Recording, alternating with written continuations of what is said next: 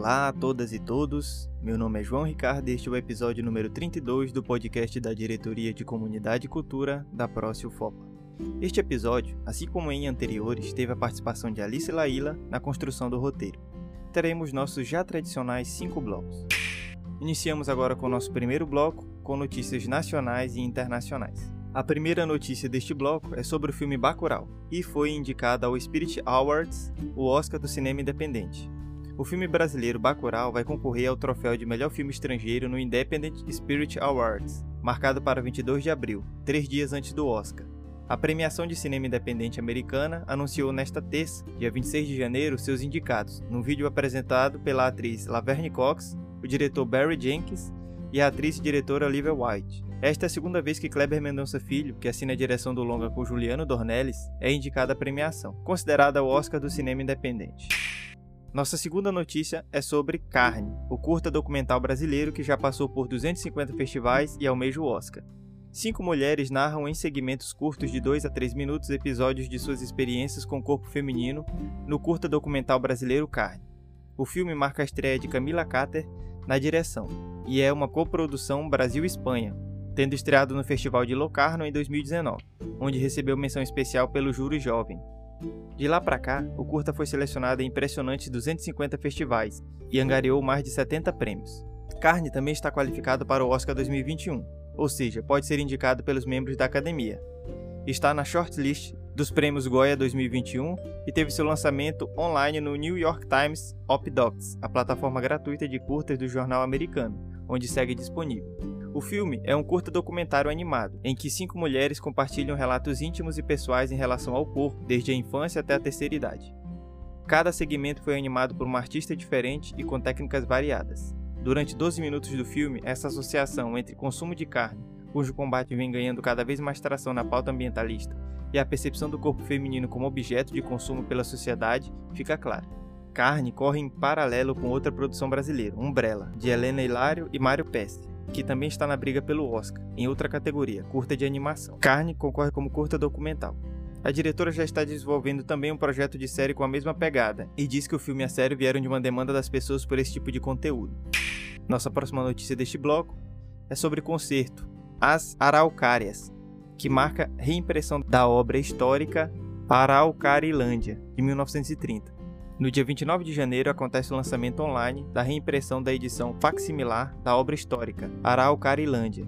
Está programada a exibição via YouTube do concerto As Araucárias, às 20 horas, e a disponibilização da versão digital do livro, com acesso a deficientes visuais. O público também pode conferir desde já, nas redes sociais do projeto, a série de vídeos oficinas Plantão, Planta, Plantinha. Araucarilândia é um projeto que publica pela segunda vez a edição facsimilar do livro de autoria do explorador e pesquisador autodidata Frederico Carlos Roine. A obra foi publicada originalmente em 1930, a partir de uma expedição que partiu de São Paulo. De trem, ele passou pelo Paraná e Santa Catarina, observando a beleza das matas e também sua acelerada depredação, com especial destaque às araucárias, protagonistas de seu livro. Considerada obra rara, Araucarilândia recebeu a primeira impressão facsimilar em 2014, a partir de projeto do ambientalista curitibano José Álvaro Carneiro. Em menos de um ano, esta edição já estava esgotada. Diante de sua atualidade e da urgência das questões que aponta, Carneiro coordena mais uma vez um projeto de reimpressão. Esta nova edição conta com algumas preciosidades que colocam em diálogo o passado e o presente da floresta umbófila mista, carinhosamente denominada por Araucarilândia. O livro físico e o caderno suplementar terão distribuição gratuita para instituições públicas, de ensino, bibliotecas e afins. O público em geral poderá fazer download da versão digital no site do projeto. Nossa próxima notícia desse bloco é sobre a comédia Esse Morto Não É Meu, que coloca em discussão os julgamentos precipitados. Afinal, o que você faria se encontrasse um morto atrás do sofá da sua sala? Nesse contexto, o espetáculo intitulado Esse Morto Não É Meu da Companhia de Teatro Odu, de Hortolândia, São Paulo, vem para mostrar a importância de evitar os julgamentos precipitados. Com cerca de uma hora de duração, seguido de bate-papo com a companhia, o espetáculo estreou online neste sábado, dia 16 de janeiro, com nova transmissão ao vivo programada para o dia 30. A exibição gratuita ocorre pelo canal da Prefeitura de Hortolândia pelo YouTube, com início às 20 horas. Com direção de Raquel Magalhães e dramaturgia da própria companhia, a comédia retrata a história de uma família nada convencional, formada por Perpétua, Tião e Paula, que moram em um apartamento da Grande São Paulo. A trama acontece em torno do telefonema que certa noite Perpétua recebe do asilo onde a sogra, Dona Graça, morava havia seis anos e da misteriosa aparição de um cadáver atrás do sofá da sala. A partir daí, a trupe pergunta aos espectadores: O que você faria com um morto que não é seu? A companhia Odu é formada por artistas de Hortolândia e Odu é um termo que na língua iorubá significa destino. O espetáculo nasceu em 2015 juntamente com a companhia, e a gravação exibida foi feita no Teatro Castro Alves, em Campinas, no ano de 2017. A exibição de Esse Morto Não É Meu faz parte da programação de atividades relacionadas à Lei Aldir Blanc, sancionada pelo governo federal em junho do ano passado. Nossa última notícia deste bloco é sobre a série Os Últimos Dias de Gilda, que é selecionada para a Berlinale Séries, do Festival de Berlim. Os Últimos Dias de Gilda garantiu um feito inédito para o Brasil. A série original do Canal Brasil foi a primeira brasileira a ser selecionada para participar da Berlinale Series, mostra do Festival de Berlim. A série de quatro episódios de 25 minutos estreou no Canal Brasil em novembro. Ela traz Karine Telles e Julia Stockler como protagonistas e tem criação e direção de Gustavo Pisse. Para celebrar a indicação, o Globoplay vai abrir o acesso à série para não assinantes, entre terça-feira, 26 e 2 de fevereiro. Já o Canal Brasil fará uma maratona dos quatro episódios na próxima sexta-feira, dia 29 de janeiro, às 23h15. No site do festival, a série é descrita como única em todos os sentidos. Protagonista da série, Gilda é uma mulher livre, no mais amplo sentido da palavra. Tanto desapego e independência incomodava a vizinhança, principalmente a esposa de um pastor com aspirações eleitorais. A produção aborda temas muito atuais e propõe uma reflexão sobre liberdade, o papel da mulher, aceitação do corpo e a onda de conservadorismo. A série é uma adaptação do monólogo teatral homônimo de Rodrigo de Roure. As produções selecionadas para a Berlinale Séries, assim como os filmes que entram na competição este ano, terão exibição online entre os dias 1 e 5 de março. Paralelamente, elas também ocorrem no mercado da Berlinale Séries, uma plataforma de conferências e mercado para profissionais da indústria do mundo inteiro. Desde 2015, o programa Berlinale Séries reúne uma seleção exclusiva com o melhor das novas produções de séries em todo o mundo. Finalizamos assim o primeiro bloco e entramos no segundo bloco com notícias locais e regionais. A primeira notícia desse bloco é sobre o Festival de Cinema de Alter do Chão, que virou objeto de pesquisa de doutorado na Holanda. O Festalter, Festival de Cinema de Alter do Chão, será incluído em pesquisa de doutorado na Europa. A pesquisa é coordenada pela brasileira Débora Povoa, doutoranda pela Erasmus University Rotterdam, em Roterdã, na Holanda. Na manhã do dia 25 de janeiro, o secretário municipal de Cultura Luiz Alberto Figueira participou de entrevista virtual com Débora Povoa, que é natural do Rio de Janeiro, mas reside em Roterdã. Durante a conversa, ela explicou que a pesquisa está relacionada ao cinema e turismo no Brasil primeiro Festival de Cinema de Alter do Chão ocorreu em 2019, presencial, realizado no período de 21 a 27 de outubro. Em 2020, por conta da pandemia do novo coronavírus, foi realizado pela internet, através da digital Fast Art Play. A segunda notícia deste bloco é sobre o paraense que foi selecionado em Festival de Cinema Argentino. Uma reverência ao simples ato de tomar café e a tentativa de relembrar momentos de guerra. Esses são os enredos contados em dois curtas produzidos pelo paraense Pedro Seco, que são finalistas do Festival de Cinema Argentino, BUEF Channel. Os filmes selecionados, Pó Preto e Auschwitz, concorrem na categoria experimental. Diretor e proprietário da produtora Popopô Filmes, responsável pelos vídeos, Pedro conta que a ideia de Pó Preto, de apenas dois minutos, surgiu de uma brincadeira em outubro do ano passado, dentro de casa, ao experimentar os efeitos de uma câmera que havia comprado recentemente. Já Auschwitz, filme de apenas um minuto, parte de imagens e outros vídeos encontrados na internet, ele tentou transmitir cenas de guerra, com direito a áudios de tiros e bombardeios, também inspirados em registros sobre Hitler.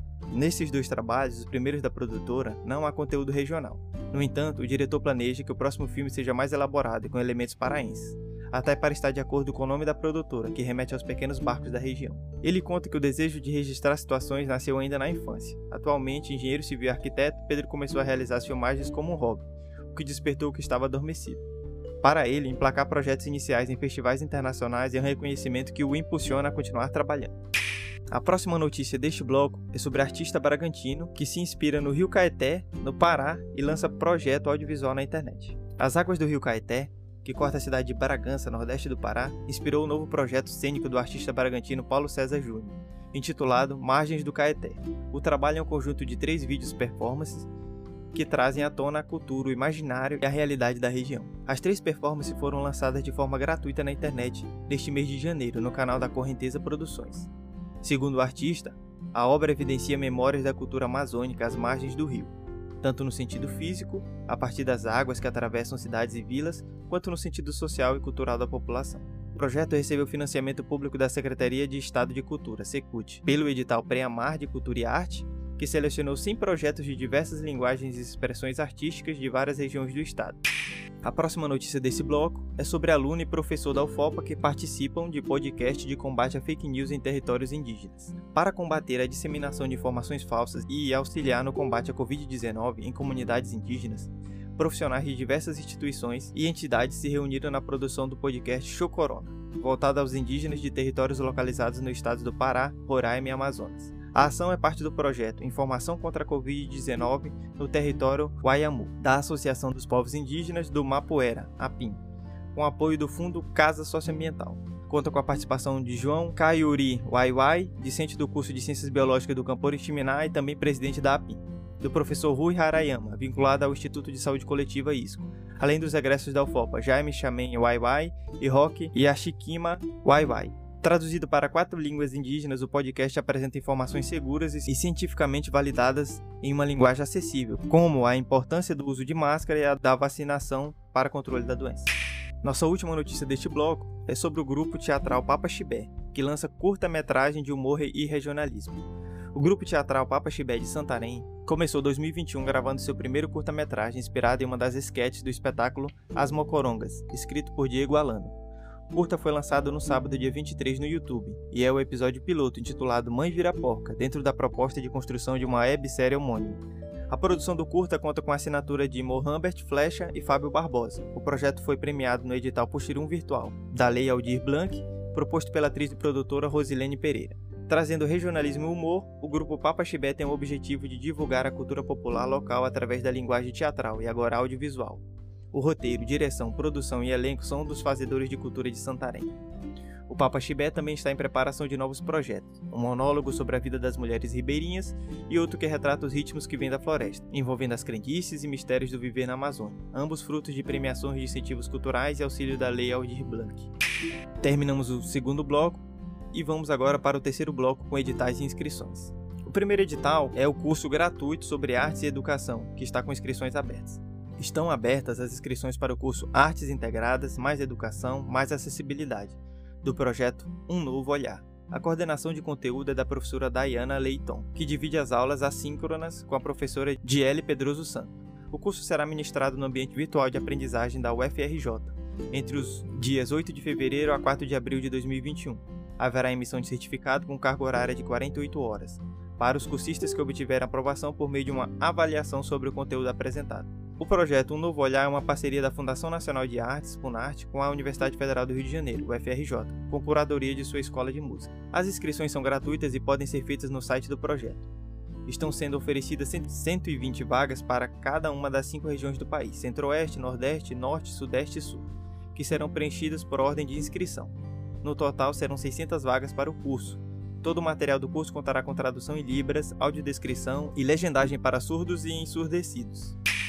Nosso segundo edital deste bloco é sobre a última semana de inscrições para o Prêmio Barca Vapor de 2021. Há 16 anos no Brasil, o Prêmio Barca Vapor, uma iniciativa internacional da Fundação SM, reconhece e valoriza obras inéditas de autores brasileiros de literatura infantil e juvenil, revelando autores, estimulando a criação literária nacional e proporcionando aos jovens leitores o acesso a texto de qualidade, não só no Brasil, mas em outros países. Os interessados e as interessadas têm até o dia 31 de janeiro, domingo, para escrever textos nos gêneros romance ou novela para crianças e jovens através do site barcoavapor.smeducação.com.br. O regulamento prevê que qualquer pessoa pode participar, incluindo cidadãos de outras nacionalidades, desde que os originais sejam inéditos, escritos em língua portuguesa, assinados com nome fictício, pseudônimo, para assegurar a idoneidade do concurso e que o autor seja maior de 18 anos e more no Brasil. Além do prêmio de 40 mil reais, o vencedor terá seu livro publicado na coleção Barca Vapor, da SM Educação.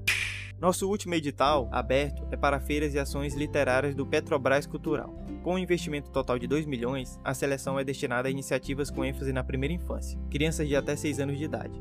Além de feiras literárias, serão recebidos projetos para bienais de livros, festas literárias, eventos de quadrinhos e outros formatos que possibilitem reunião de editores e livreiros para exposição de livros. Os projetos também devem proporcionar a presença de autores, mesas de autógrafos, espaços para mesas de debate, de discussão e fóruns de temas ligados à área do livro e programação para o público em geral, com atividades voltadas à mediação e incentivo à leitura. Os projetos poderão ser realizados em qualquer cidade do Brasil e ou digitalmente, e deverão ser realizados entre o segundo semestre de 2021 e o primeiro semestre de 2022. O prazo para recebimento das propostas vai até o dia 12 de fevereiro de 2021 às 18 horas. Passamos agora para o nosso quarto bloco com o momento reflexão. Para nosso momento reflexão de hoje, vamos utilizar o filme Capitão Fantástico, de 2016. O filme dirigido por Mark Ross, que levou Viggo Mortensen aos indicados do Oscar de melhor atuação em 2017, conta a história de um pai criando seus seis filhos no meio de uma floresta em Washington, longe da civilização, da tecnologia e de uma sociedade capitalista. Mas após um acontecimento, ele precisa sair com seus filhos para encarar o mundo. Este filme é capaz de nos fazer repensar o nosso estilo de vida. Afinal, precisamos mesmo de tudo aquilo que desejamos ter e de tudo aquilo que compramos? Em uma sociedade em que muitas vezes o ter é maior que o ser, constantemente somos bombardeados com a ideia de que precisamos de mais. O que torna essa vida de consumo mais complexa é o fato de que, quando obtemos aquilo que desejávamos, isso não nos satisfaz e voltamos nossa atenção para outro desejo e pela busca de outra coisa que ainda não temos mas que agora este novo desejo até parece que é aquilo que realmente necessitávamos. Muitas vezes é difícil pensar fora da caixa desse círculo vicioso. Afinal, no capitalismo, as pessoas são influenciadas a sempre consumir mais. Porém, filmes como Capitão Fantástico ajudam a refletirmos ao menos um pouco. Terminamos nosso quarto bloco e vamos para o nosso último bloco com uma dica cultural. A nossa dica cultural de hoje é para que o ouvinte e a ouvinte conheça as obras de David Pollitt, Dave Pollitt é um talentosíssimo pintor americano conhecido por intervenções geek em obras de arte abandonadas. Amante da cultura pop, Dave basicamente dedica sua vida a procurar quadros abandonados ou em ofertas em brechós e feiras de garagem para adaptá-los, incluindo seus personagens favoritos. O artista é nativo de Nova York e começou sua carreira fazendo pinturas mais sérias, como projetos arquitetônicos e a pintura de paisagens. No entanto, foi com a mixagem de arte clássica com cultura pop que tornou Pollitt conhecido no mundo inteiro tendo suas obras exibidas em diversas galerias de arte, publicadas em diversos sites e revistas e contratadas por clientes como a Sony e o Instagram. Segundo Pollitt, o objetivo de seu trabalho é justapor e conectar o espírito de duas eras e criar um novo significado, ao adicionar elementos da cultura pop atual com a cultura já expressa e abandonada. A maior parte das artes compradas pelo pintor são litografias e muitas exigem retoques, além da adição dos novos elementos. Dentre as obras do artista, vemos intervenções usando personagens de videogames, séries e filmes como Mario, De Volta para o Futuro, Stranger Things, Star Wars e Rick and Morty, entre diversos outros. Vamos deixar o link do Instagram e do site do artista para que você possa conferir. Este foi o nosso episódio de hoje. Esperamos que vocês estejam bem com saúde, que seus familiares também estejam bem com saúde. Qualquer dica ou reclamação você pode nos enviar para cultura.fopa.gmail.com. Tchau, tchau, até a próxima semana.